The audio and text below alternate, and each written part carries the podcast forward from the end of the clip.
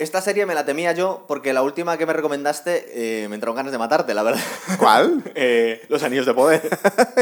Entonces me lo, me lo temía bastante porque además eh, esta serie, vamos a hablar de Andor hoy, la serie está muy bien, pero los dos primeros capítulos son bastante puta mierda, sobre todo el primero.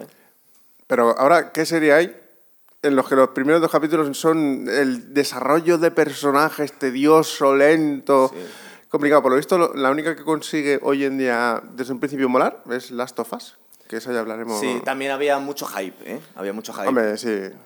Es es- ese videojuego con mucha gente. Sí, lo tenemos, estamos preparándolo, chicos. Ese creo que lo vamos a hacer por temporadas. Y estaba negociando ahora con Guillermo hacer a lo mejor el Mandaloriano, ahora que estamos en el universo Star Wars. Ese vamos a intentar hacerlo por capítulos, ¿no? Además, es el, el universo Star Wars, bueno. Sí. Y este mm, no está mal, ¿verdad? Sí, es, es un Star Wars que quiere alejarse de la Star Wars de ahora. Es verdad. Pretende ser totalmente eh, retro. O sea, es, añ- es añejísimo, súper añejo. Porque en los últimos años yo creo que estamos todos de acuerdo que la mejor película Star Wars que que se hizo fue Rogue One, ¿verdad? Sí, porque, a ver, bueno, es una peli un poquito tramposa. Porque en realidad no tiene mucho argumento, no tiene muchas cosas, es una sucesión de cosas y tal, pero es Star Wars clásico.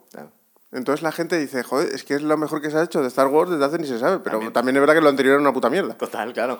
Porque lo estamos comparando con la última trilogía con y todas estas por- porquerías que se hicieron después. Entonces, claro, pues... Claro, porque el episodio 1 y 2, agüita, y un Ente- cuarto del episodio 3 lo mismo. Entonces, claro, de repente, después de eso y de lo que se veía venir, llegó Roach One. Rogue One nos están contando en la serie esta de Andor, que son 12 capítulos, nos cuentan 5 años antes de los sucesos de Rogue One, ¿verdad? Sí. Y yo creo que podríamos decir que es como el germen de la alianza, de la rebelión, esto. De la rebelión contra el imperio, efectivamente. De hecho, no me había dado cuenta hasta el final que nos están presentando a Mon Mothma y toda esta gente que son personajes clásicos de Star Wars y no sabíamos de dónde venían. Sí, a ver. Estamos. eh, como no lo nuevo no funciona, porque se ve que utilizan de guionistas a cuatro monos taiwaneses, Sí. pues llegas y dices, vamos a desarrollar una precuela sobre algo que ya está hecho, que tiene un lore muy concreto y que funciona de puta madre. Pues vamos a hacer precuelas. Porque eso lo vieron con Rose One. Rose One la gente dijo, joder, es que después de lo que nos habéis colado, maravilloso, pero luego en cambio hicieron solo Sí. y eso no era una precuela buena. Bueno, pero era menos mala que, la, que el ascenso de Skywalker también. Es que el ascenso de Skywalker. A ver, el no sé dónde de, el ¿eh? de, de Skywalker es el mayor. O sea, es coger a cinco guionistas y ponerlos en el desierto de México con, con peyote Sí. Y venga, hacer Star Wars, porque no tiene, es que no tiene pies ni cabeza No esa tiene ningún película. sentido, es cierto, es verdad. O sea, ni lo narrativo, ni coherencia de personajes, la historia, pues bueno, de repente los eh, destructores pueden reventar planetas cuando necesitamos una estrella de la Puede muerte. haber una carga de caballería encima de un, de un destructor imperial. Que lo sacaron en el tráiler encima con Sí, dos sí, cojones sí. Fue una cosa increíble. Bueno, de todas formas, chicos, hoy hablamos de la serie esta de Andor. Eh, os, os- os re- os reconozco que me la temía. Empezó el primer capítulo me parece muy malo, el segundo un coñazo y en el tercero despega. Y la verdad es que me gusta mucho. Sobre todo lo que se estaba comentando Guillermo es que se sale de las barbaridades que hicieron en la última trilogía. Eh, una cosa muy guay es que, que pasó también en Mandaloriano, es que nos meten en el, en el universo de Star Wars, pero hacen una cosa distinta a lo que hemos visto hasta ahora. En el, en el Mandaloriano hicieron prácticamente un western en el universo de Star Wars, y aquí hacen dos o tres cosas bastante originales. Una Yo- es un Misión Imposible. Claro, yo diría que es un robo a un banco, eh, eh, un, un escape de una cárcel, y luego lo último, el funeral podría ser como una especie de cacería, es una cosa muy guay. Pero es que fíjate la fricada, que el guionista de esta serie es un tal Tony Gilroy, que es el guionista de la trilogía de Jason Bourne. Entonces han hecho un buen fichaje aquí, ¿eh? Se han cogido a alguien que sabe hacer acción, que sabe Claro. desarrollar cosas. Sabes hacer guiones, una historia, como Dios manda. A ver, porque empezamos con eh, Diego Luna, pues ¿qué vamos a decir? Es, un- es un personaje bastante... El, pers- el personaje en Rose One era muy planito y el actor es muy planito. Diego Luna, ¿sabes dónde mola mucho? En Narcos México, tío. Sí. Ahí mola. Ah, yo lo he visto en sus épocas jóvenes que hizo aquí en España y tu mamá también, con Maribel Verdú y alguna Sí, así. Di-. Diarios de motocicleta. Y ahora le ves en el universo Star Wars y dices, "Ah, ¿qué es esto? La han, la han rescatado del olvido, porque claro, Sí. Podríamos decir que es una especie de Han Solo, un poco venido a menos, pero algo tiene ahí de canallita, ¿no? También. claro, a ver, lo que pasa es que Andor, como no tenía ningún trasfondo en Rose One, se lo han tenido que inventar. Sí. Y queda un poquito forzado. Por eso los dos primeros capítulos son un poco... Sí, a mí la historia de los Menari esos me deja muy frío. Los niños perdidos a lo Capitán a, a lo Capitán Hawk, eh, Peter Pan, es como, "¿Y esto, Sí, tío?". pero ese trasfondo le da un poco el saber el por qué ya tiene como una especie de germen dentro contra el imperio. Sí, Porque al fin y al cabo, lo que se sobreentiende, no lo cuentan del todo, pero se sobreentiende es que después de haberse cargado a un par de tripulantes de una nave, ese planeta quedó arrasado. eso es. Como lógico y es normal. Que luego le rescatan como le rescatan y tal. Pero bueno, es por querer darle un trasfondo a un personaje que nunca lo ha tenido. Sí. Y a un actor que es más bien. eh, inexpresivo, La dejémoslo. serie, ¿tú crees que mola a, a pesar de él? Sí. Porque mola a medida de que el resto de personajes van con él. Sí. Se vuelve increíble. O sea, el- los que germinan la rebelión. eh, luego hay personajes muy malos, porque la Adria Arjona esta, la que hace de Trix, creo que es, o Vix. Vix. Vix, sí. Es otra que no hace nada en toda la serie, no trabaja bien, hasta que tiene momentos dramáticos, que entonces se ve que es buena actriz. Pero al principio es lo más plano que te puedas imaginar. Sí. Todo lo que lo rodea es plano, excepto su madre, que es un pedazo de personaje y es mejor que todos ellos el robot. Bueno, luego también tenemos a Stellan Skarsgård, que lo vemos en muchos sitios. Eh, la última película que flipé con él fue eh, la última de Dune, que hace el varón, el varón Harkonnen, Harkonnen. ¿verdad? Es muy maquillado, pero da un miedo que te cagas.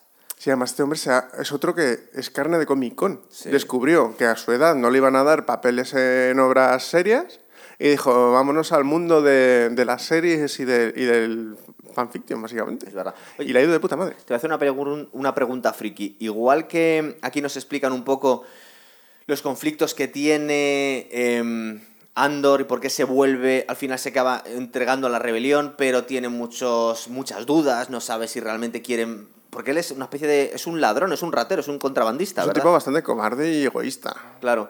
Eh, la figura de Han Solo, que es la que más queremos, en la película nos intentaron explicar un poco por qué aborrecía al Imperio, pero también iba su- un poco a su bola, ¿no? Pero eh, en los cómics o en el universo Star Wars nos explican un poco más de Han Solo, porque yo he escuchado incluso que se dijo que había sido un Stormtrooper, o que había trabajado para el Imperio en algún momento. Sí, ¿Sabes así? sí, Han Solo. Bueno, todo el mundo trabaja para el Imperio en su momento. O trabajaba contra el Imperio o contra él. sí, Entonces, todos tienen un hilo argumental en el que de repente una cosa, una movida que les hacen, o algo que ven, una masacre, una cosa que de repente les hace cambiar el chip y se van. Claro. Porque realmente, a ver, lo que hay que ver siempre es la analogía del imperio con el, con el régimen nazi. Sí, además, es la estética y todo pretende ser así. Porque aquí el, el SBI es básicamente la Gestapo. Sí. Además está con un organigrama, con una forma de hacer las cosas y la resistencia parece la resistencia francesa, realmente. O sea, Y- está como en un contexto bastante curioso, porque la forma de la guerra de guerrillas, el cómo robar cosas, la in- contrainteligencia, es todo muy Segunda Guerra Mundial. Eh, también me acuerdo yo de la vida de Brian. Cuando nos hablan de los, de los grupúsculos de eh, revolucionarios, vemos también muchos conflictos entre los distintos grupúsculos. Aquí vemos como había dos o tres grupos distintos que estaban peleando, haciendo la guerra contra el imperio un poco a su bola. Eh, y al final se acaba unificando en la Alianza Rebelde. También es que veíamos en Rock One que el, el movimiento este So Guerrera pues acaba aniquilado, ¿no? Entonces había como. Era como distintos partidos o distintos grupos terroristas para el imperio, ¿no? Es que eso eran como guerrilleros de la jungla. O sea, Sí. era una cosa increíble. Vietcong. Entonces eran súper guerrilleros, súper eh, fundamentalistas en su forma de pensar, pero claro, eso les, no les hacía prácticos. Claro. Les hacía temerarios y al final pues les pasa lo que les pasa. Pero claro, aquí también lo que se juega es con que la galaxia es enorme y cuesta saber lo que pasa en otros lugares. O sea, es imposible una coordinación, porque de repente hay una guerrilla aquí, otra aquí, aquí, no se conocen entre ellos y más que nada, pues las cosas que hace uno afectan a otros. Mira, aquí tengo en la chuleta algunas cosas que me han gustado mucho. Por ejemplo, que no meten tantos muñequitos, no meten tantos alienígenas. En la última trilogía hubo tal abuso de distintas razas que al final decías, vamos a ver, nos habéis presentado unas cuantas a lo largo de las seis películas anteriores. Si nos seguís creando nuevas razas constantemente, al final da la sensación que, que son todos únicos, que ninguno se, se repite. Aquí era una locura. Y en esta serie han tenido bastante cuidado. No meten tantos alienígenas, lo meten lo- los necesarios nada más, ¿no? No, porque además es que quieren respetar lo que se ha visto. Claro, no hacer mucho más Claro. constantemente, claro, eso es. Además juegan con una trampa, que es estéticamente es exactamente igual que la trilogía original. Sí. Tú sigues viendo que los ordenadores son de botones de plástico. Claro, porque están en ese momento. Es curioso cómo tuvieron que hacer la... ¿Cómo lo justificaron? Le preguntaron a George Lucas, dicen, ¿cómo puede ser que la tecnología de la primera precuelas, las tres primeras, sea tan avanzada, Y luego vamos a, a- a la esta original y de repente son todo televisores de tubo. ¿Qué ha pasado aquí? Y dijeron que hubo una especie de crisis tecnológica. Bueno, no sé cómo lo intentaron justificar, pero fue un poco... Apa- un apagón ahí. Sí, ¿verdad? Un apagón digital, ¿no? Tecnológico.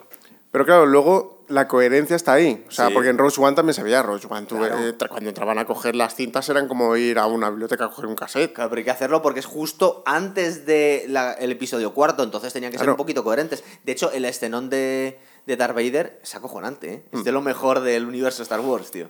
La hay mucha gente que cree que la peli vale solo por eso. La ha valido. Sí, por esa escena, ¿no? Sí, a ver, hombre, Rose One tiene la espectacularidad de que ves ya por fin la estrella de la muerte, la veíamos reventando planetas, pero Sí. ahora la vemos viendo por qué hace reventar los planetas. O sea, ese plano secuencial en el que poco menos que hace hervir el núcleo del planeta y todo Claro. revienta es impresionante. Porque claro, eh, lo que vemos en Star Wars, la original, lo de estallar Aldearán, pues no sabía muy bien, había estallado y punto, claro, ya está. Y se han apagado dos millones de voces. ¿eh? Perturbación de la fuerza. Pues hombre, no queda muy así. No, claro, era poco creíble. Vamos a contar un poco lo que ocurre en cada capítulo, un poco por encima. Sí. A mí me hace mucha gracia esta Morlana One, la, la empresa esta que es como Securitas Direct Galáctico, ¿no? Es una especie de subcontrata de seguridad que tiene el empollón. Bueno, el empollón este es, es tristísimo, la figura del empolloncito este. ¿eh? Uh, además es, es como que súper correcto dentro de- del orden. Es como un Sauron. Sí. Quiere ser ordenado dentro de la dictadura. Pero vive con su madre. Sí, hombre, pero una cosa es ser ordenado y otra cosa es tener medios. Y encontrar novia. Se, se le ve frustrado, es verdad, que le cuesta irse de casa y encontrar novia. Vive Eh, para su trabajo. Sí, es cierto. Que aparte eh, el, el trabajo es bastante mierder. Tenemos, nos presentan a, a Andor, a Cassian Andor, que el tío se dedica a robar piezas en- imperiales, que dice que es bastante fácil, y le pillan en un momento dos guardias de seguridad corruptos y acaba matándoles. Eh, lo vemos un poco justificada la, la muerte de estos dos, ¿no? Sí, además empieza de una forma muy rara porque se supone que está buscando a su hermana Sí. en un puticlub. Pues acaso han vendido una trata de blancas y tal. Pero que nadie se esperaría que se ha metido ahí por propia voluntad. Claro, y además- que su, madre, su hermana es puta, de verdad. Dice, no, no, no, es que la han obligado. a No, y esto". además para dar un contexto para que luego le puedan buscar por la información que ha dado. Sí. O sea, es muy. Es, lo llaman el McGuffin ese, ¿no? Que es la forma de. Mete una cosa que luego no se trata más en la serie, pero es para, para empezar de alguna manera. un poco. Bueno, le vemos volver al planeta Ferris, en el que está su madre adoptiva. Donde no hay subtítulos, por cierto. No.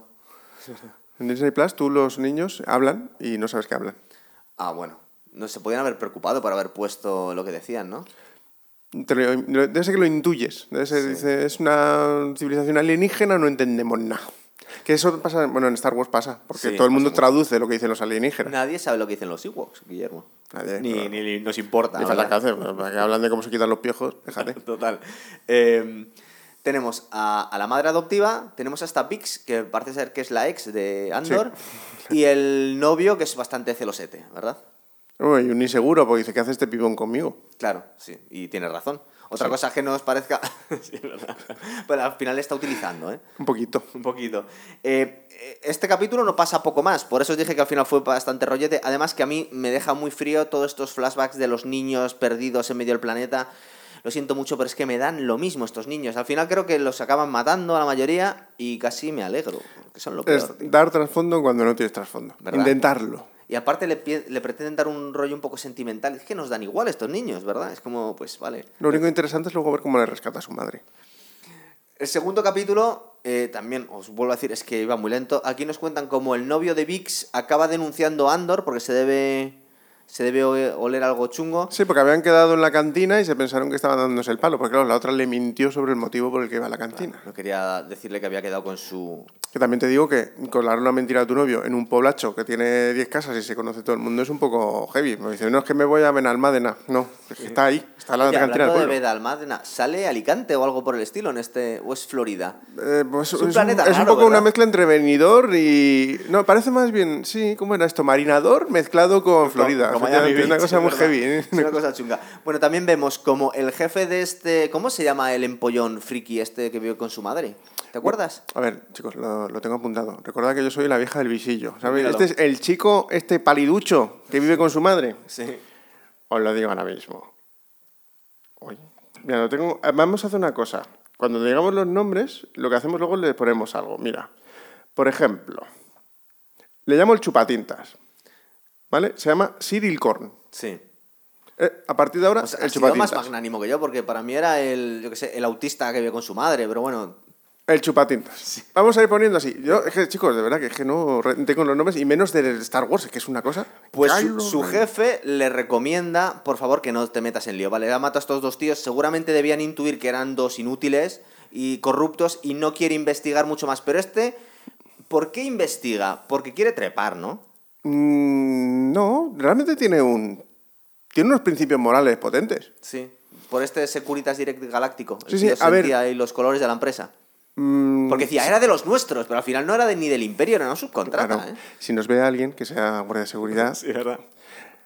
hay guardias de seguridad que, como no han podido ser policías, Sí. tienen más exceso de celo que los policías. Es posible, sí. Pues aquí pasaba un poco lo mismo, ¿no? Es el síndrome del guardia de seguridad. ¿Tú crees que esto es del opositor frustrado, Sí, este tío? totalmente. Ah, que quería entrar en- a trabajar para el imperio, pero no Para, pusieron. para el BSI, este famoso.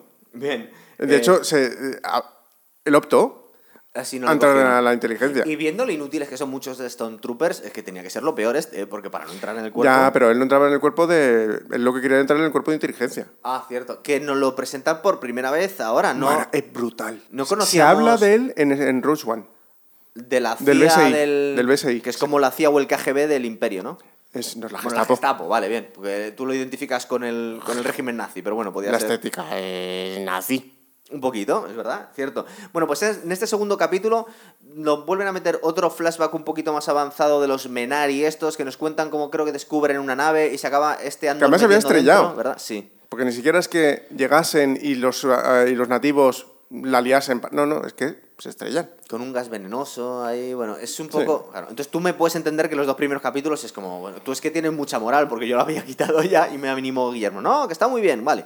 Y la vi y la verdad es que en el tercer capítulo despega. Nos presentan a este Lucen Reel, que es el anticuario, el contrabandista, que es el tío que va a comprarle las piezas robadas a Andor, ¿verdad? Claro, porque él lo que quiere es, es está formando la resistencia y una de las cosas que necesita, evidentemente, es financiación y equipo. Pero eh, digamos que le debe ver muy espabilado a este Andor porque le ficha para una operación especial que está montando él, ¿no? Sí, porque la, la procedencia de donde saca el ordenadorcito que le está vendiendo, dice, ¿de dónde has sacado tú esto? Dice, Sí. pues me lo saqué con la chorra de una base imperial. Sí, Dice, viene a decir que es muy fácil de robar esto. Dice, joder, pues este se ha sacado con la chorra de una base imperial de la que yo no he podido ni entrar. Sí. El chaval no puede conseguir cosas. Eh, la verdad es que viendo cómo era la guardia de seguridad estaba un poco engañado, era bastante fácil robarlas, ¿verdad?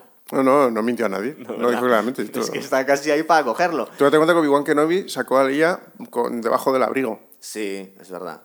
Eh, es verdad que aquí empieza, que empieza la acción también porque vemos unas escenas muy guays de unos tiroteos, es decir, aquí empieza un poco la caña empieza bruta. De hecho, hay un momento en el que pierden el- la pieza que le quería vender al anticuario y le da lo mismo, y dice, déjala ahí, si esto da lo, es lo, todo lo de menos. Porque claro. él acaba de conseguir otra cosa. Sí. O sea, esa pieza es muy potente, pero ha conseguido a alguien. Porque es como la pata que le faltaba para su plan. Sí, que necesitaban a alguien más para el golpe este, Sí, ¿verdad? necesitaban a alguien espabilado, básicamente. Vale, se lleva a este Cassian Andor al planeta Aldani. Yo me pregunto si es el planeta de los peluqueros galácticos de Marco Aldani. Digo, ¿qué nombre es este, por favor? Sí, ¿no? Fundado por Alberto, Daniel. Y Marco, ¿no? en fin, eh, están organizando un ataque muy guay a una estación imperial en un planeta que es un poco como las tierras escocesas, ¿no?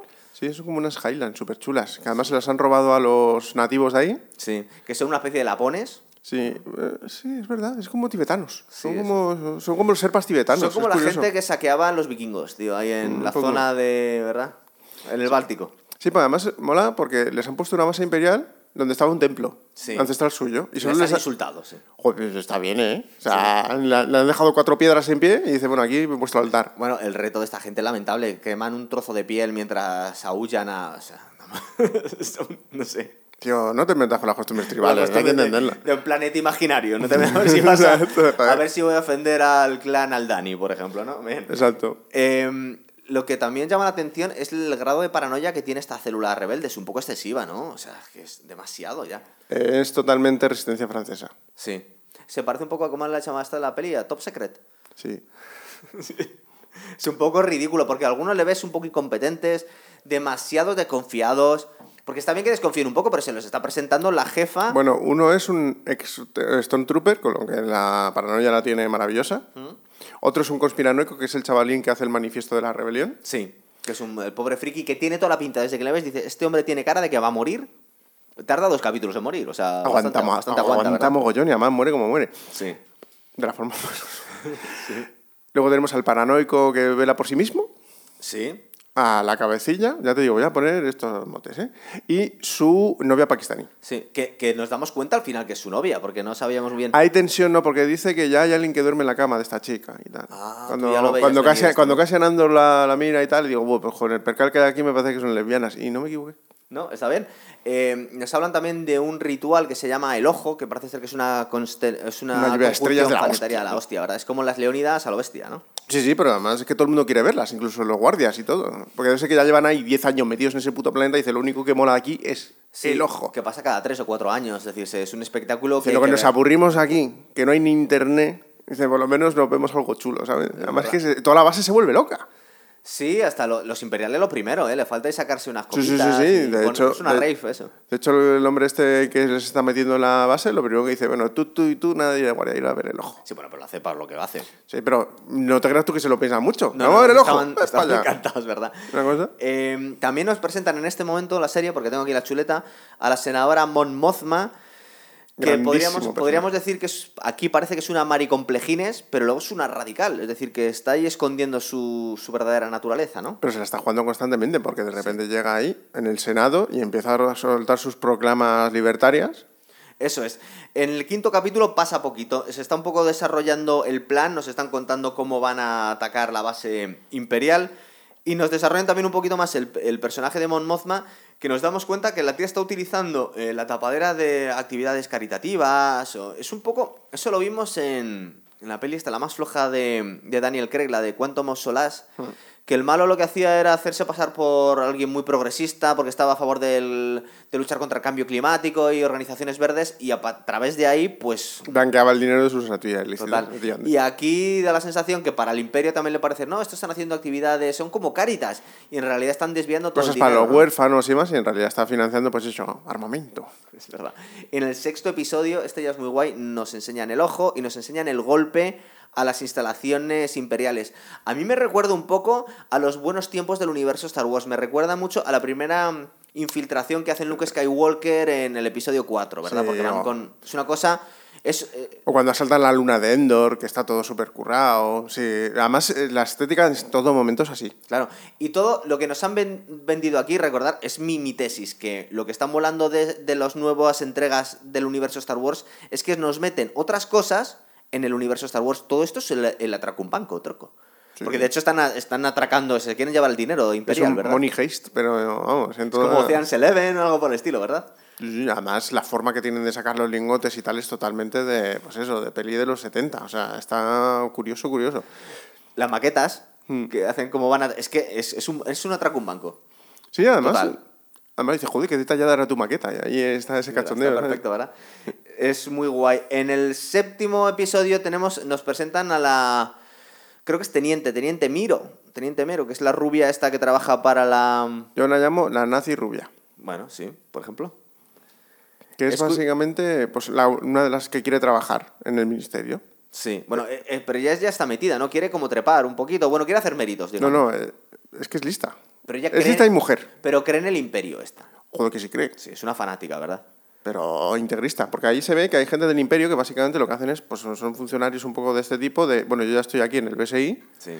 y que me molesten lo justo, que yo ya tengo el sueldo, pues no, esta no está, se quiere ganar el sueldo, porque además no lo hace queriendo, no, es que lo hace con datos. O sea, tiene analizados las pautas de comportamiento de los asaltos a las bases rebeldes. Es. Lo que falta de material. O sea, es una tía que ha currado, que ya va de 8 a 5 y curra.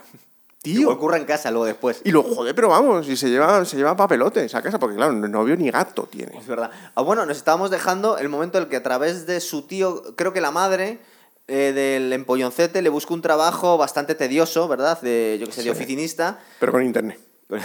y el tío, a su vez, sigue obsesionado con este Cassian Andor, ¿verdad? Y hace búsquedas. Sí. Y es por lo que le, de repente le engancha y dice, bueno, ¿qué coño pasa con lo de Cassian Andor? Y se enamora de la teniente Miro, esta. Pues si son iguales. Lo que pasa es que uno es más triste que la otra. Pero en carácter son iguales. Es curioso también que esta tiene una especie, de- tiene una tesis, está uniendo ciertos ataques que dice que son demasiado des- Lo que viene a decir es, están demasiado desorganizados para estar desorganizados de verdad. Es decir, Mm. da la sensación que nos están queriendo ocultar sus, sus- verdaderas intenciones. Sí, parecen esporádicos, pero mira, se han llevado un. un porque iba a decir, un, me, se me van a tirar los de Star Trek encima, un motor de curvatura, ¿no? Un, Sí, no, un generador. No cambies, no cambies de universo, por Dios. Exacto.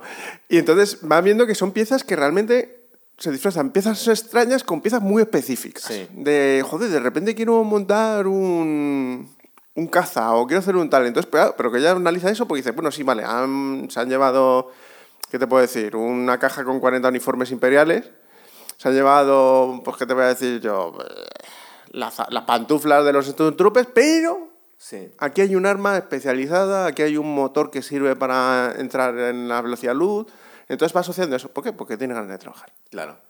Eh, y nadie la crea al principio, ¿verdad? Lo que pasa es que justo en este momento tenemos que ya consuman el robo, han robado un montón de pasta, al final caen casi todos.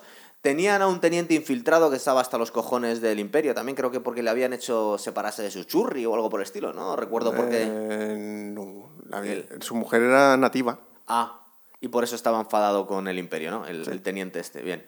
Em, se revelan todos, se salva la jefa, su novia y, bueno, Andor y uno más que intenta traicionarles al final, ¿verdad? Se quiere quedar la pasta y, bueno, este... Se toma la justicia por su mano, se lo carga, pero aún así entrega el dinero, que un acto de ético que no nos esperamos de un contrabandista, ¿no? Se podía haber llevado la pasta. Ya, pero él es práctico también. Dice, yo qué hago con tanta pasta. Me van a pillar, además, ¿no? Esto canta. A ver, dice, ¿y yo en qué tráiler me llevo esto? Sí, ¿verdad? Es una mezcla entre. A ver, evidentemente, cuando el otro está diciendo poco menos que les quiere matar a todos y llevarse la pasta, que se la repartan entre los dos, dice, uy, qué hijo puta, más, lo Sí. mata. Yo habría hecho lo mismo, dice, no, voy a acabar mal. Y- Sí, no, si me fío de este, el que acaba muerto soy yo. Es verdad, igual me pego un tiro a mí por la espalda. Aquí fue un poco espabilado. El octavo. Pero no le cambia el rostro, tío.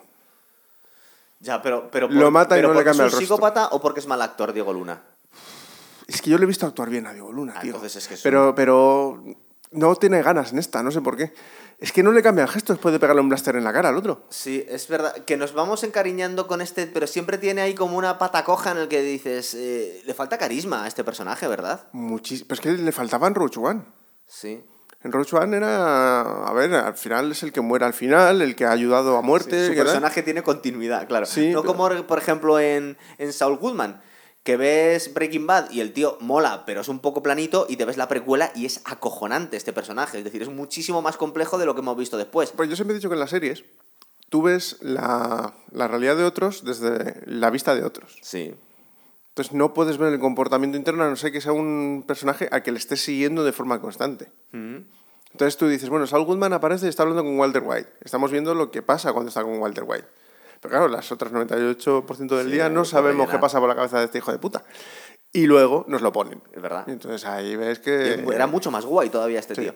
El octavo episodio se llamó Narquina 5, que la verdad la premisa mola un montón, todo, todo el tema de la cárcel y, y el escape de la cárcel, pero la premisa es un poco chorra. Como os comentábamos antes, este pobre Cassian Andor está en Benidorm, Gastándose la pasta. una churri, ¿verdad? Sí.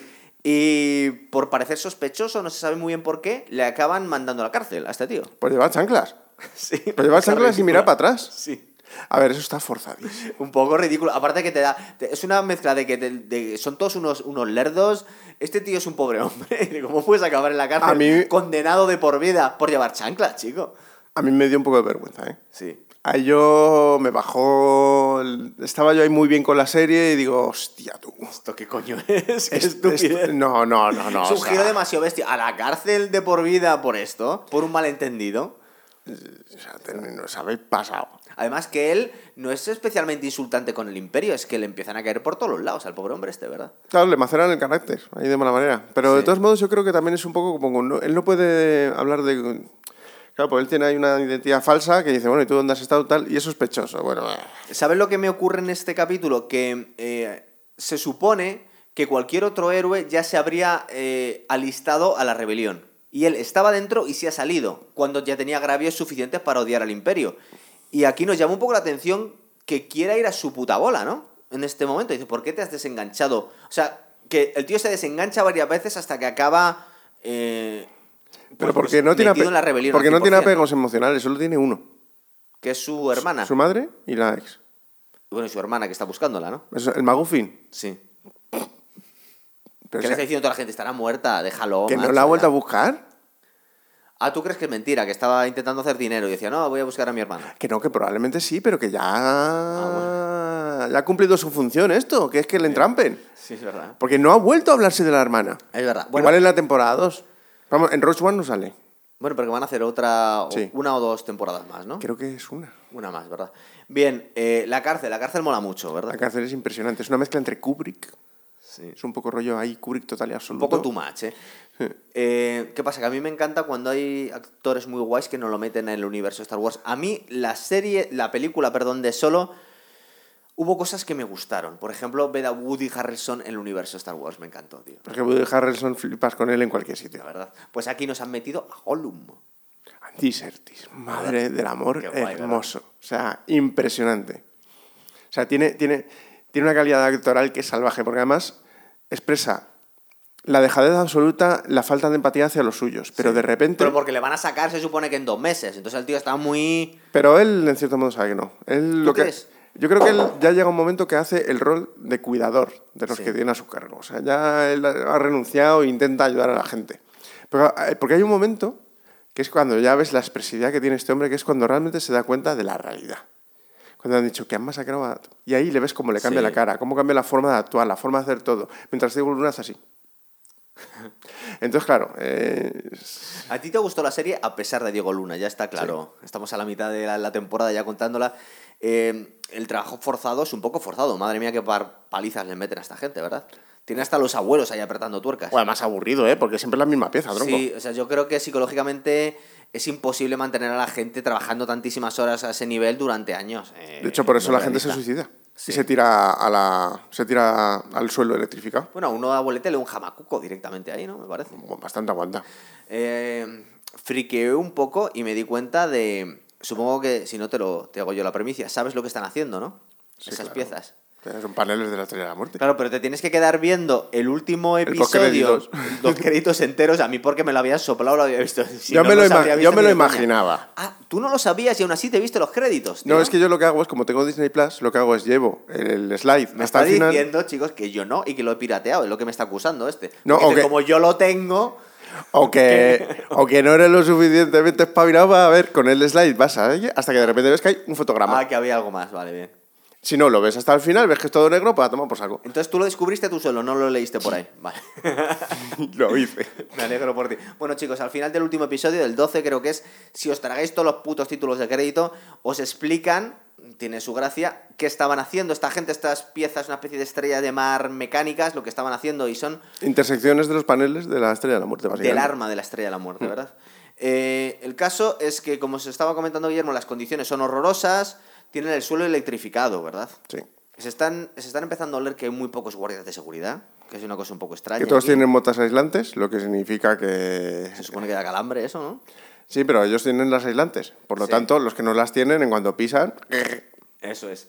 Y parece que se corre el rumor de que ha habido conflictos en algún alguna parte de la, de la cárcel y han matado a todos los presos. Sí, porque como ellos se intercomunican entre pasillos, con las señas esas raras Sí. tal, de repente han descubierto que uno de los eslabones de la cadena ya no está. Un pasillo ha desaparecido. Y lo más chungo de todo, que ha sido un error, eh, es que han, eh, parece ser que no han liberado a ningún preso cuando le toca, porque están cumpliendo condena. En teoría, a los 5 o 6 años tenían que salir y aún no le han dejado salir Lo han vuelto a reubicado. meter en otro Exacto. sitio. Claro. Que torpeza le podían haber mandado a otra cárcel, al final, ¿verdad? Pero... Cuidado. Sí, Estos pero- funcionarios imperiales, ¿verdad? Se la pela. Básicamente. No, no, entonces, claro, cuando se ve que no van a salir es cuando empieza la, Ah, la rebelión. que era, era complicada salir, pero bueno, al final lo consiguen. Eh, es que mola un montón. Y durante tres episodios, o sea, lo cuentan con, con cuidado, nos, nos narran todo. Igual que nos han narrado durante tres episodios el robo, también nos narran durante tres episodios el escape de la cárcel. O sea, lo hacen con cuidado, no lo meten en plan pegote, Es claro. son, son bloques. Claro, eso es. Curioso. Luego el 3 al 6 y luego del 6 al 9 y el 10 la, el, el epílogo, digamos. Pero la, también la, luego hay otro fallo un poquito que es A la ver, forma en la que Ando sale de ese planeta, que es ahí cuando habla y es entruchado por los, Con los alienígenas, los alienígenas ecologistas. tonta, sí. Ah, eran, eran ecologistas, ¿eh? Sí, pero estaban hasta el juego de que les reventase el mar. Las, las instalaciones estas, claro, lo de estar filtrando constantemente agua y devolviéndola sucia al mar, se ve que no le sienta bien al planeta y estoy totalmente de acuerdo. sí. Las cosas como son, ¿eh? Nos podemos imaginar que sí, es verdad. Entonces, cuando ven que son antiimperiales, dicen, ah, vale. Entonces, eh, os rescatamos, Entonces, nos cae bien. Sí, porque se los iban a comer. Eh, bueno, nos estamos contando todas las intrigas que tiene este anticuario en Coruscant. Este. ¿Cómo se llamaba? Se me ha olvidado ya otra vez. El nombre de. Mira, te lo digo. Luceren. Pues de Lucen. Eh, cómo entre dientes se manda mensajes con la senadora y con. Bueno, también aparece la. Resulta que la jefa de la célula que ha robado este dinero al imperio era prima de Mon Mothma, ¿verdad? Sí. Eh, la ves todo elegante ahí cuando está en Coruscant. Sí. Le dice- aparte creo que se debía comportar como una, una niña rica, un poco vividora, que era como su tapadera, ¿no? Bueno, su tapadera y su realidad. Sí. Porque realmente es de familia rica y todo esto. Pero claro, la típica revolucionaria pija que ha habido durante toda la vida, Un ¿verdad? poco una Marian de la vida, ¿sabes? Ahí súper curiosa. ¿Verdad? Pero claro, aquí lo que ya lo que juega es los distintos tipos de hacer la rebelión. Sí. De- La politicucha, la guerrillera y el que ya está hasta la pelota de todo y quiere encender la yesca. Que ¿Verdad? Lucien. Porque tenemos, vemos también los, las tensiones en las altas esferas, eh, cómo están intentando financiar, y esta está casada con un tío. Es que creo que Mon Mothma pertenece a una cultura en la que les casan muy pronto y no se quieren demasiado, ¿no? Son cosas, matrimonios de conveniencia, son Total todos. y ¿no? absoluto. Por ejemplo, la, la falta de cariño que tiene con el maniquí que tiene al lado es Se curiosa. bastante mal, es verdad. Y luego creo que en un momento determinado le han pillado que va a tener un pufo, se lo debe comentar su abogado o el tío que gestiona esas. Al final pasa, es el efecto... ¿Cómo se llama esto? Ay, El mafioso. Sí. La que pillaron con la... Joder, estoy fatal, tío. El de los intocables de leones. Eh, eh, Al Capone, que le Al pillan Capone. por Es el efecto defraudar del Capone. Hacienda. Estás liando la pardísima y resulta que al final te va a pillar una inspección de Hacienda tú. Pero lo que estaba intentando hacer ella era eh, desviar los fondos de su familia. No estaba robando, en realidad simplemente estaba mandando su dinero, porque debe, debe venir Claro, una familia pero- con pasta, a. Pero la, luego el- la forma de retirar fondos y más es inexplicable. Sí. A efectos contables. Parece ser que bastante integrista este Lucen, que al final resulta ser un mal bicho. Acaba matando sin ninguna compasión a gente que pueda traerle algún problema a la, a la rebelión. De hecho, dice una cosa bastante bestia, que eso lo vamos a ver sobre todo al final en el último capítulo, que cuando el imperio empieza a poner mano dura porque ha sufrido el robo, empieza a apretar a la gente en todos los planetas, él se alegra, porque dice, eh, la gente lo va, va a sufrir un montón y va a ser bueno para la causa. Es decir, que el fin justifica los medios para este tío, ¿no? Pero vamos. Y sin inmutarse, ¿eh? Sí, sí. Es increíble, aparte que es un tipo... Bueno, también es verdad que él se arriesga de forma brutal, o sea, no es solamente que usa a los demás, no, no, él, se- él está en la gresca. Sí. O sea, él va a buscar a Andor, él sobrevive de milagro a, a cuando lo van a pillar. Parece un Jedi, el tío como pelea, como pilota, bueno, Sí, es acojonante el tío, ¿eh? Ah, sí, a lo un mejor- poco. Igual puede tener algo de eso. Pero vamos, desde luego, la nave tuneada que tiene es para verla. Sí. Pues se supone que es un carguero cuatro latas y de repente alucinan todos con eso. Tiene un aire eh, algo milenario, ¿no? Un poquito. Sí, sí, súper tuneada, pero que parece, ya te digo, eh, parece un Twingo. y resulta que es un Lexus. Y es una cosa bastante, bastante peculiar.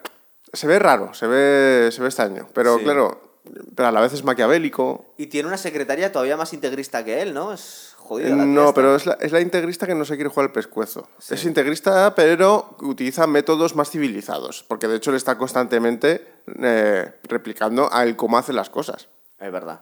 Bueno, ya vamos terminando la serie. Tenemos eh, la tortura a Vix por parte de Mira. Momento en el que Adria Arjona empieza a actuar, Sí. pues ya por fin.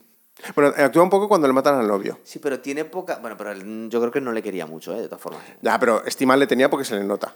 Sí. Sí, bueno. Joder, hay un momento ahí. eh, Sí, claro, le han matado ahí delante. Pero también ella odiaba mucho al Imperio. Lo que pasa es que no la vemos mucha profundidad a esta tía, porque en realidad no hace nada, ¿no? La ex. La ex, nada más. Acaba confesando una cosa bastante chorra, que no tiene mucha importancia. Así que este Cassian Andor había participado en el robo. Vale, eh, tampoco tiene tanta importancia, ¿no? Y estos asocian rápidamente que Andor eh, tenía algún contacto con la rebelión, con lo cual le quiere tender una trampa para, para pillar al contacto, ¿no? Sí.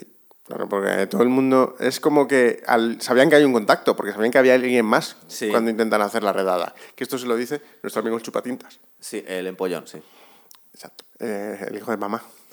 Que todavía está intentando, porque está se ha enamorado de golpe de esta teniente Mira y va un poco como pagafanteando un poquito, ¿no? No, yo creo que se ha enamorado de, de- de- de- Del trabajo. Exacto, de lo profesional que es, macho. Porque yo creo que son asexuales los dos. O sea, tú no ves ahí motivación sexual, simplemente dice, ¿cómo mola lo fanática que eres? Y yo también lo soy. Tienen un momento que están cara a cara cuando le salva de la turba. Sí, es verdad. que Dice, creo, que, de creo que te debo una. Hombre. Ay. sí, puede ser que sí. Eh, mola también eh, la discusión que tiene este Lucen con So Guerrera, que es Forrest Whitaker. Que Forrest Whitaker, eh, yo recuerdo de una película súper guay, que creo que es de cine independiente, que se llama Ghost Dog, Sí. que es un peliculón, ¿verdad? Que hace de samurái negro ahí en los barrios. de- Muy guay. ¿Te lo has visto, eh? Sí, sí que lo he visto. Joder, pero sí que esa- en esa época veíamos todo. Sí, Película no que sacaban no la veíamos. Pero esa era buena, ¿eh? Y era friki. Pues joder, el punto friki para Guillermo que se conoce Ghost Dog.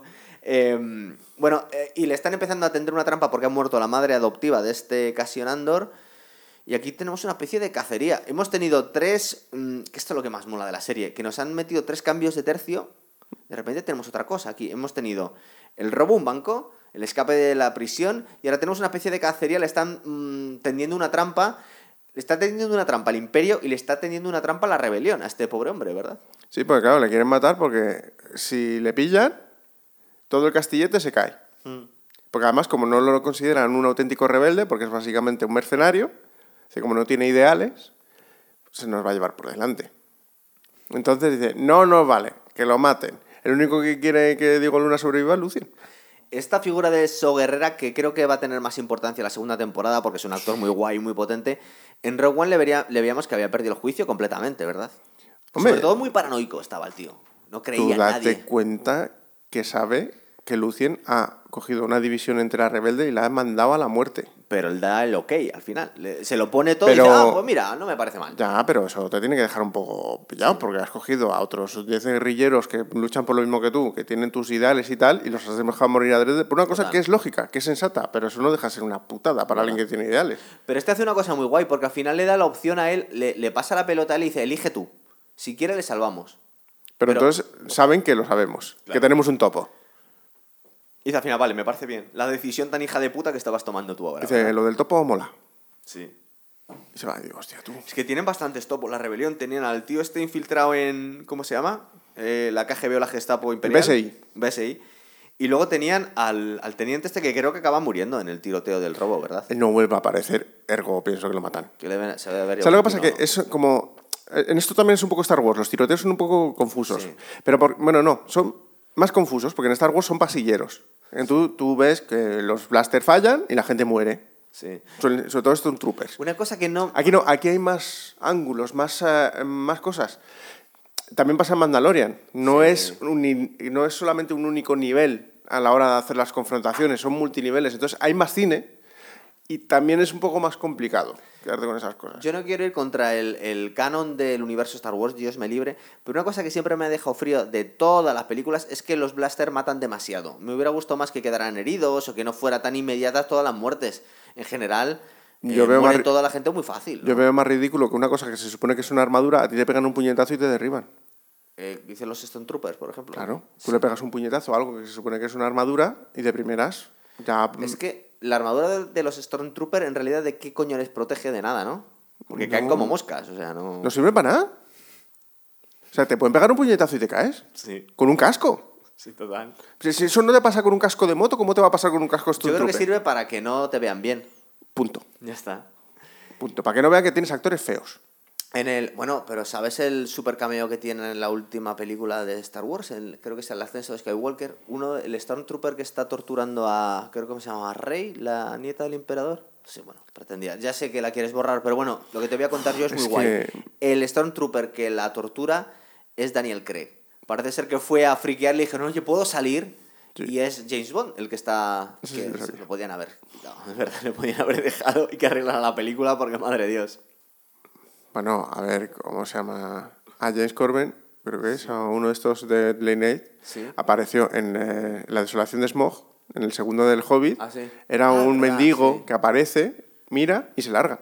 Y se lo llevaron a Stephen Colbert. Se lo llevaron a Nueva Zelanda solo para aparecer ahí, porque como era coleguita de, de este hombre, te quedas como diciendo, madre mía. El caso es que tenemos el último capítulo, el funeral, que todos estamos pensando, es tan evidente que te quieren pillar que igual te lo podías ahorrar, macho. No vayas y ya está. Pero bueno, va. Claro, si no, no tenemos final de serie. Pero es verdad que es un poco pavo, porque Sí, pero es cuando. evidente, tío, que te van a... pero lo hace bien porque se supone que en la torre le tienen ya fichado dónde está y se ha ido de la torre para hacer la pinza. Sí. Sabe perfectamente que lo saben. Entonces juega un poco con ese rollo temerario que tiene, que es una cosa bastante curiosa. Me estaba dejando, no sé en qué momento, en algún capítulo de estos, ha sido el, el momento en el que cogen el, el rayo tractor y pillan la nave de Lucen y tienen una... Es muy guay esa escena, ¿verdad? Con el destructor. Es lo que te digo, el, el tuning, cuando de repente dice, hostia puta, ¿cómo se ha podido ir de un rayo el tío tractor?". pilota muy bien y se carga tres cazas. Bueno, es, es, es un... es un Hay un, poco de, este hay un poco de... O eres Mandalorian o tienes la fuerza con tu Yo ahí veo bastante... Oye, en Rock One no metían que uno de los... Creo que un japonés que tenía... japonés, que del lo- sentía la fuerza de alguna El forma. Era japonés del Si era sensitivo a la fuerza sin ser Jedi. ¿Sabes lo que pasa? Que hasta ahí mola mucho, pero como en las últimas trilogías luego me dieron unas mierdas que la princesa Leia era Jedi y flotaba en el espacio y no le hacía falta respirar, que nos han jodido un poco, eh, eh, no entendemos un poco las normas. Sí, estas. pero es como que, a ver, dices, se supone que trae el equilibrio Leia. Sí. Pero eso es lo que se dice.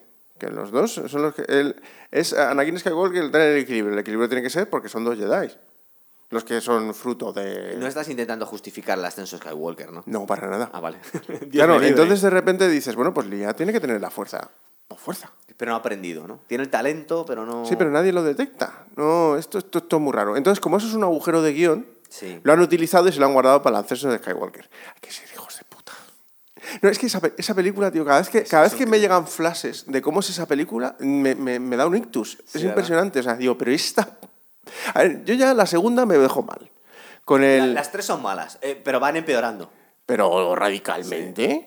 Pero, Además, yo no sé qué problema tenían que ni Harrison Ford, ni Mark Hamill, ni Carrie Fisher podían salir en los tres juntos, sino que había que ir separándolos, no sé. eh, sí, algo raro tiene que haber ahí. Porque yo creo que el único que no ha renegado Star Wars es Mark Hamill. Básicamente porque es el que sigue yendo a las No, Comic no, pero, pero Mark Hamill eh, le tiraron de la lengua y de hecho muchas entrevistas que le parecía horroroso el Luke Skywalker. Dice, pero ¿por qué es depresivo este tío? ¿Pero por qué es así? Este no es mi look.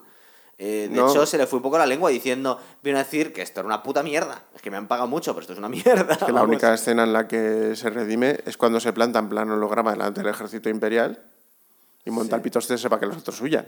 Y luego desaparece con la fuerza. Sí, luego puede luchar eh, con distancias interplanetarias. Sí, que eso no, pero que eso es lo que hace que se supone que reviente Sí, porque sí. ha gastado toda su fuerza vital en Sí, ello. bueno, claro. Y reviente la audiencia de Star Wars, que bueno, menos mal que están sacando estas cosas.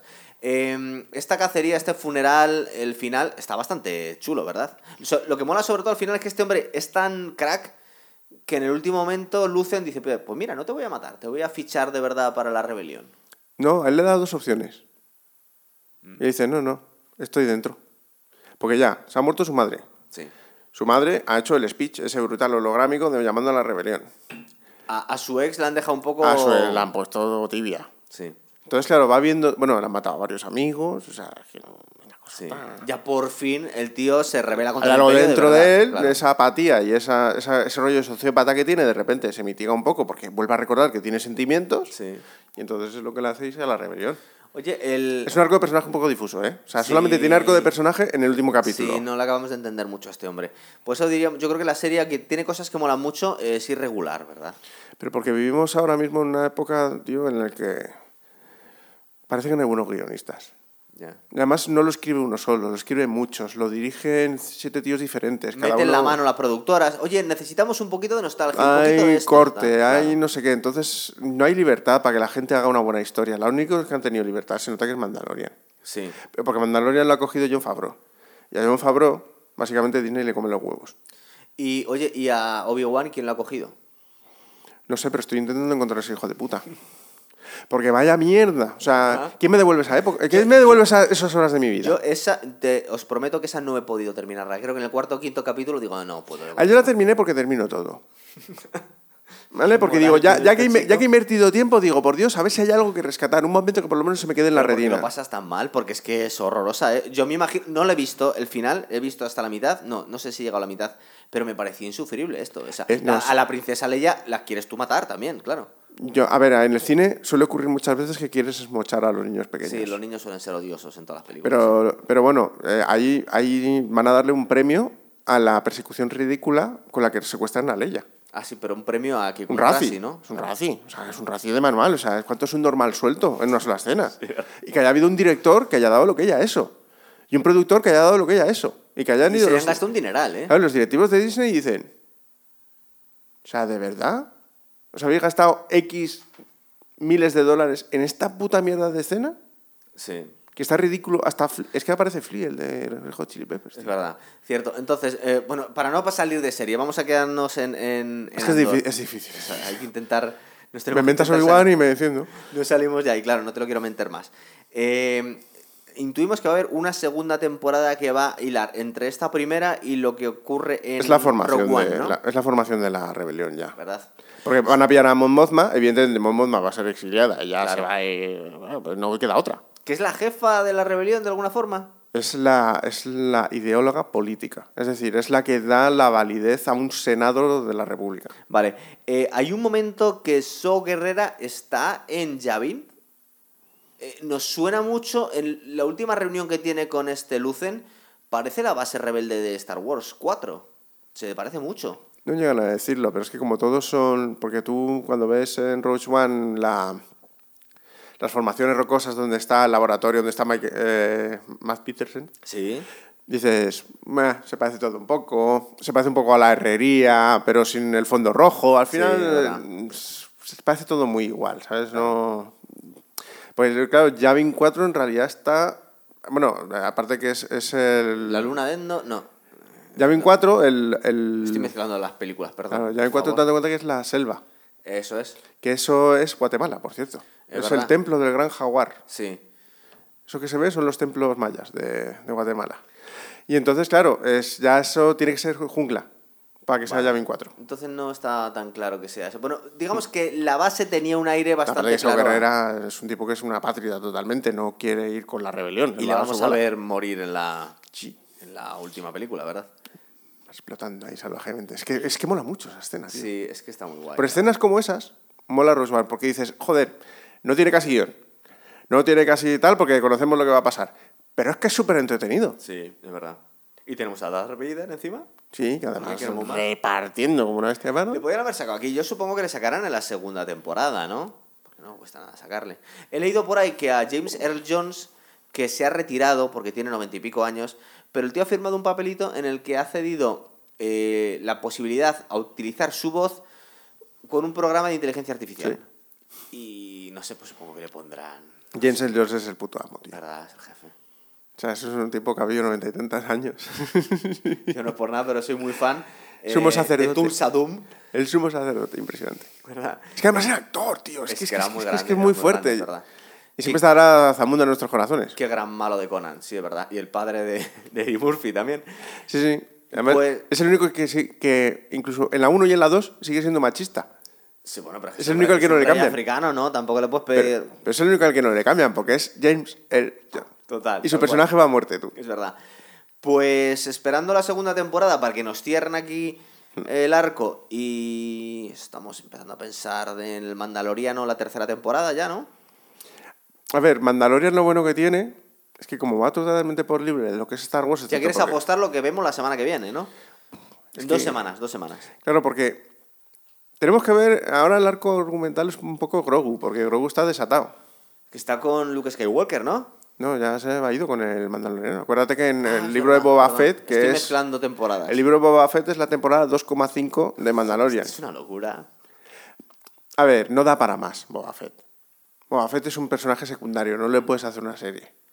Entonces, como no le puedes hacer una serie, es eh, la excusa perfecta para colar algo más de Mandalorian. Sí. Y está bien, porque luego volveremos a ver a Boba Fett. Y a Bill Burr también. claro, también. Está muy guay. Único. Es curioso porque a Bill Burr siempre había sido un hater de Star Wars y parece ser que le han hecho la encerrona y dice, pues ahora vas a salir en Star Wars. Y ahora dice hasta que le gusta, claro, porque no le otra. Da pasta, ¿eh? Además te asegura el trabajo, porque si hay algo que ha conseguido las series es dar trabajo a gente que ya no iba a trabajar. Es verdad. Como Apollo Creed también. Es que, pero ese se lo gana, ¿eh? Jackson, sí, mejor. Eh, Hace siempre el mismo papel. Bueno, Es o, Ap- o Apolo o el graciosete casi suburbial, negro. Claro, se quedó así en los 80, no va a cambiar ahora en los 2020. total. Bueno, chicos, pues la serie ya la hemos fusilado. Eh, no sé, ¿Cómo tú dirías que, bueno, está bien, ¿no? Al que le gusta Star Wars, mm, tiene algunas Sí. sombras y tiene algunas luces y merece la A pena, ver, ¿no? es Star Wars en nivel estético, es Star Wars a la hora de elaborar los episodios. Sí. No, no desentona. Igual que Mandalorian intenta irse al western y a las películas de Kurosawa y tal, porque tienen una entidad Sí. propia. Es Clint es- Eastwood con casco. Joder, pero no. O Takeshi Kitano en algún momento. Es verdad. Pero esta serie pretende ir a la nostalgia por un lado, pero guardar una coherencia a todos los niveles con el Star Wars que conocemos. Es el Star Wars que no quiere ser el nuevo Star Wars. Sí. Eso es un peligro. ¿Por qué? Porque se han dado cuenta que no saben hacer Star Wars nuevo. Ya. No sale, solo le sale en animación. Ya. Pero bueno, yo tampoco soy muy fan de la primera de las primeras precuelas. eh, Es decir, eh, ahí se le fue un poco a George Lucas la, la pinza. O sea, cosas como Jar Jar Binks son un bastante El imperdonables. intento de vender muñecos y cajas de Lego está muy claro. Claro. O sea, Y fue, fue un giro bastante infantil la primera trilogía, ¿eh? O sea, eh, la estupidificaron un poco la saga Star Wars. Entonces hay gente que le tiene mucho cariño y Liam Neeson mola mucho. ya, pero tú, tienes, claro, tú tienes dos Jedi de puta madre como son Kim Jong-un y Obi-Wan Kenobi. y a Darth Maul, que mola mucho también. Que te lo tienes para cinco minutos. Cuando tienes el pedazo de malo. Ese hombre ha hecho de especialista en Bueno, todo- le sacan en solo, ¿no? Un poquito. Sí. Pero por cortesía, porque Sí. otra cosa. Pero claro, joder, ese hombre, tío, ha hecho. Tú cuando ves una peli mala de artes marciales tipo Street Fighter, Doble Dragón y demás, está él haciendo las escenas de acción. tú. Sí, el, es, es que es un extra. Es un extra, es el mejor extra de cine. Pero hace todo, todo, todo. O sea, sitio donde tú quieras que te repartan una guaya bien repartida, él estaba Se nos está extra. yendo, pero bueno, por con- comentar más contenido friki. El Darth Vader original, el actor también era un extra, ¿sabes? Luego le puso la voz James Earl Jones, pero en un pobre extra. Que- Que el tío, es curioso porque el tío estaba convencido de que esa voz, que está en los vídeos por ahí, con un acentazo escocés y voz de pito, el tío creía que le iban a dejar en la película y se sintió muy, pues muy dolido cuando vio la película y dice, ¿y mi voz? Pues tío, pues te la han cambiado, macho. Hombre, pues hemos puesto a Mufasa, que tiene una voz más potente que que Tú, te diga. que tenía voz de pito, no se había jodido la... Tío, que, te, que un saga. personaje que tiene que acojonar. Claro, pues él debía creer que su voz era muy varonil, pero fue desautorizado. Pero Dice, bueno. Tronco, a ti te cogimos porque eres alto, como a Chihuahua. Y ya está. ya está. Y punto. Total. Es que era así de cruel el cine antes, ¿eh? Pues sí. Eh, despedimos el programa, ¿no? Sí, a ver qué nos depara Star Wars esta vez. Porque da, da miedito, macho. Vamos con cuidado. A ver, No, no, yo- la meten, pero bueno. Yo voy así, diciendo, bueno, A ver qué pasa. Venga, chicos, hasta otra. venga, hasta luego.